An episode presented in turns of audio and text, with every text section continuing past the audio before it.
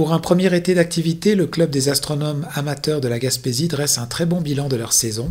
Jean-Denis Laperrière a rencontré Denis Gingras pour en discuter.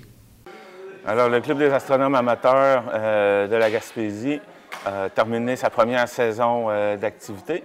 Et euh, pour en parler, je suis en compagnie de Denis Gingras, président du club. Bonjour. Bonjour. Ça va bien? Oui, ça va très bien. Merci beaucoup, M. Laperrière. Euh, donc, c'est ça, la première saison d'activité euh, du club. Comment ça s'est passé? Euh, ça s'est très, très bien passé. En fait, le, nombre d'activités que nous avons réalisées et également au niveau du recrutement, le nombre de membres que nous avons maintenant au club a dépassé toutes nos espérances. pour une première année, ça a été assez extraordinaire. Euh, nous avons euh, complété l'incorporation du club le printemps dernier et euh, notre première assemblée générale a eu lieu en juillet. Et en date de l'assemblée générale, nous étions déjà au-delà d'une quarantaine de membres. Là, on est rendu presque à 60 membres et plus avec les membres des familles. Et donc, c'est vraiment, il y a un engouement, il y a un intérêt vraiment pour l'astronomie dans, dans la péninsule gaspésienne. Au niveau des activités, euh, nous avions euh, planifié une programmation qui regroupait euh, environ une quinzaine d'activités cet été. Mais finalement, on a dépassé ça. donc, le salon qui a lieu, l'exposition qui a lieu aujourd'hui d'ailleurs, avec la Semaine de la culture scientifique, c'est une activité qui n'était pas prévue au début, mais pour les animations scolaires, pour attirer les jeunes et vers les, vers les sciences en général et vers l'astronomie en particulier. Euh, donc, on a dépassé euh, au moins euh, entre 25 et 30 activités différentes qu'on a faites durant la saison. Donc, ça m'a tenu extrêmement occupé parce que, évidemment, j'étais impliqué dans la plupart des activités qui ont été faites.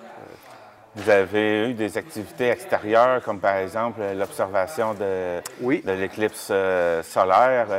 Euh, comment ça s'est passé pour vos activités comme, celle-là, l'observation? Euh, en fait, les activités se regroupent en, deux, trois euh, catégories. On a les activités extérieures qui correspondent principalement à des soirées d'observation. Hein. Et on a également des conférences et des ateliers technologiques. Euh, pour expliquer, euh, former nos membres euh, bon, sur les différents télescopes, les différents types de jumelles, les oculaires, en fait, les différentes technologies impliquées dans les instruments pour l'observation astronomique. Maintenant, au niveau des soirées d'observation, on en a fait pas loin de, je dirais, près d'une dizaine. Et la première, ça a été, la toute première, ça a été lors de l'éclipse de soleil, l'éclipse annulaire de soleil qui a eu lieu le 10 juin. Là, on s'est retrouvé à huit personnes, environ 8-9 personnes, à 4 heures du matin, là, à la pointe Saint-Pierre, au vent. Euh, c'était pas chaud, je peux vous le dire. Mais, euh, et puis, il y avait quelques nuages, mais on a quand même pu observer l'éclipse euh, de soleil. C'était extraordinaire. Et puis, on avait accès à des, euh, des petites lunettes solaires aussi pour les membres qui étaient néophytes, débutants. Et euh, j'avais aussi organisé un, un, petit télescope comme celui qui est derrière, avec un filtre pour permettre de pouvoir voir de façon près euh, l'éclipse de soleil avec le télescope. Il faut faire attention pour les éclipses de soleil, c'est très dangereux pour la, vision, donc euh, il faut faire ça sous la supervision d'un astronome amateur chevronné ou qui a de l'expérience. Euh, c'est une partie qu'il faut faire attention dans l'observation. Ensuite, pour les observations nocturnes, évidemment, au mois de juillet-août, ben là, le soleil se couche très tard. Donc, euh, il faisait chaud, il faisait plus chaud, mais par contre, euh, il fallait attendre 10h30, euh, des fois 11h, avant de pouvoir commencer vraiment à voir la Voie lactée, les étoiles et les planètes. Mais on avait de très belles conditions cet été. on a eu des belles soirées d'observation. Et il y avait des choses particulières extrêmement intéressantes à voir, notamment il y avait l'opposition de la planète Jupiter et la planète Saturne. Donc, euh, cette année, euh, durant tout le mois d'août et une bonne partie du mois de septembre, on pouvait voir de très, très près là, Saturne et Jupiter. Euh, c'était parce que la distance entre la Terre et ces deux planètes-là était les plus courtes. Et ça ne pourra pas se reproduire avant quelques années, avant 5-6 ans minimum. Donc, on a été très, très chanceux cette année pour ça. avec l'éclipse annulaire de soleil également, on a eu les Perséides. Hein, donc, on a pu voir des Perséides qui étaient très, très bien. Euh, et puis la qualité du ciel en Gaspésie nous permet de voir la, Voie lactée, les constellations. Euh, dans les grands centres, dans les grandes villes comme Québec et Montréal, euh, à cause de la pollution lumineuse, on ne peut pas voir grand-chose. D'ailleurs, le club est en train d'organiser un projet pour essayer de, avec l'aide des municipalités, on essaie de convaincre les municipalités sur la pointe de pouvoir créer une réserve de ciel étoilé. Euh, qui serait accrédité international, un peu comme euh, le géoparc là, avec l'UNESCO. Dans le fond, ça, ça, voudrait dire qu'à cet endroit-là, euh, dans le fond, c'est pour réduire au minimum la, pollution lumineuse créée, par exemple, les, lumières de. Les lampadaires, les lumières artificielles, mais les, maisons privées aussi. Donc, l'idée de faire une réserve de ciel étoilé, c'est de minimiser la pollution lumineuse sur ce territoire-là de façon à avoir euh, une réserve où les gens euh, puissent observer le ciel sans être euh, perturbés par la, lumière artificielle des villes. Nous, on a fait des soirées d'observation dans les terres, dans le coin de Val d'Espoir, Cap d'Espoir, etc. puis, même si c'était éloigné, on voyait les auras de lumière artificielle qui venaient de grandes rivières, de Chandler ou de Percé. Euh, donc, euh, même si c'est des petites densités de population euh, et les lumières le long de la route 132, donc il faut s'éloigner de ça pour être capable d'apprécier vraiment la qualité du ciel gaspésien. Où est-ce qu'on en est avec le, projet d'observatoire? Alors, le projet d'observatoire, ça va bon train. disons que nous, on le fait en deux étapes. On fait d'abord un projet de de, construction d'un observatoire qu'on appelle temporaire, euh, parce qu'on veut euh, d'abord valider euh, les 4-5 prochaines années l'intérêt de la population locale et des Gaspésiens en général pour justifier des investissements. disons, dans la, construction d'un observatoire plus important. Euh, donc, on veut commencer par une étape intermédiaire qui va impliquer un observatoire plus modeste.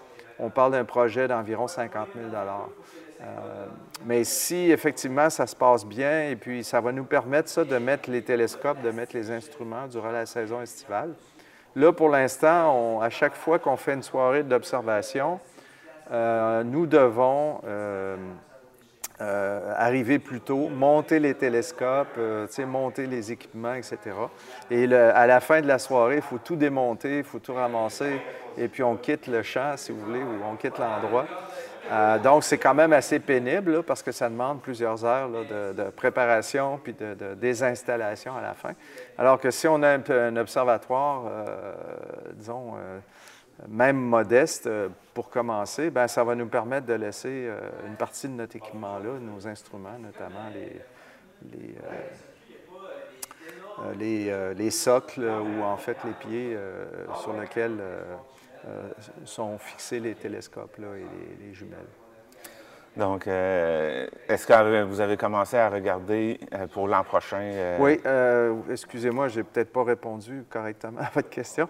Mais oui, là, pour l'instant, on, a on a trouvé un site, on a les plans.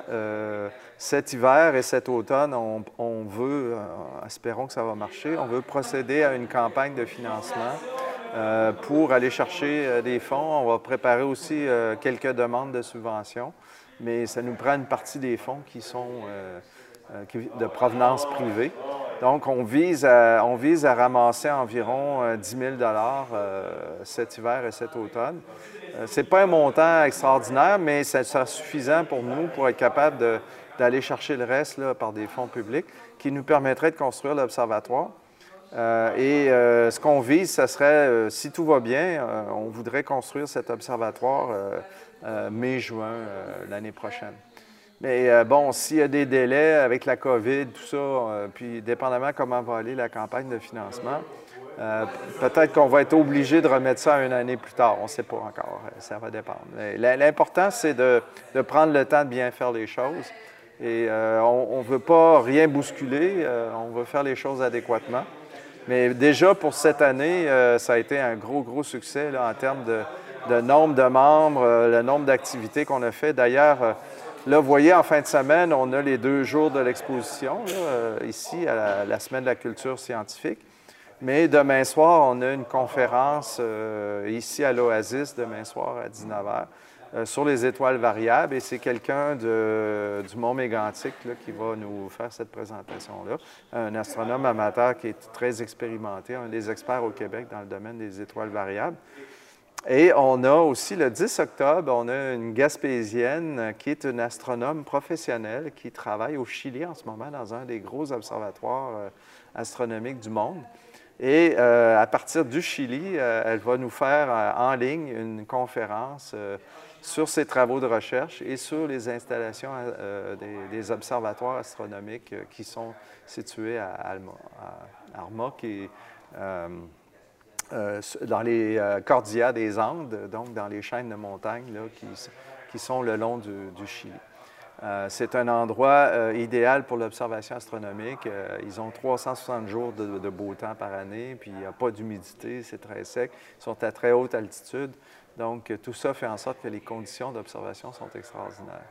Mais pour nous, un club d'astronomie amateur, ben, on n'a pas besoin d'aller au Chili pour observer le ciel. en Gaspésie, on est très choyé parce que lorsqu'il fait beau, euh, puis que c'est pas trop humide. Euh, on, peut avoir au moins 15-20 euh, soirées d'observation facilement, là, avec des conditions idéales durant l'été.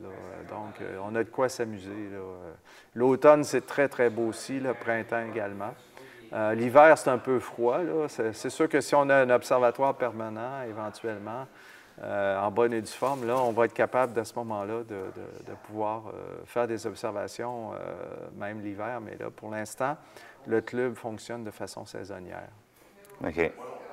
Et avez-vous commencé à regarder pour une programmation l'an prochain? Oui, en fait, avec le conseil d'administration, on a fait une petite retraite fermée il y a environ deux, trois semaines.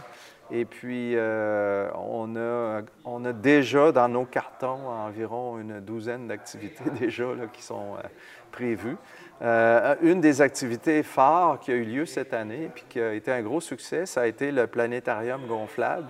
Donc, durant la, fin de semaine des Perséides, qui a eu lieu le, le 14 et 15 août, ou le 13-14 août, pardon, euh, on a, euh, euh, un de nos membres, un planétarium gonflable, qui est venu expressément de Matane, est venu installer ça à Percé, ici dans le gymnase de l'Oasis.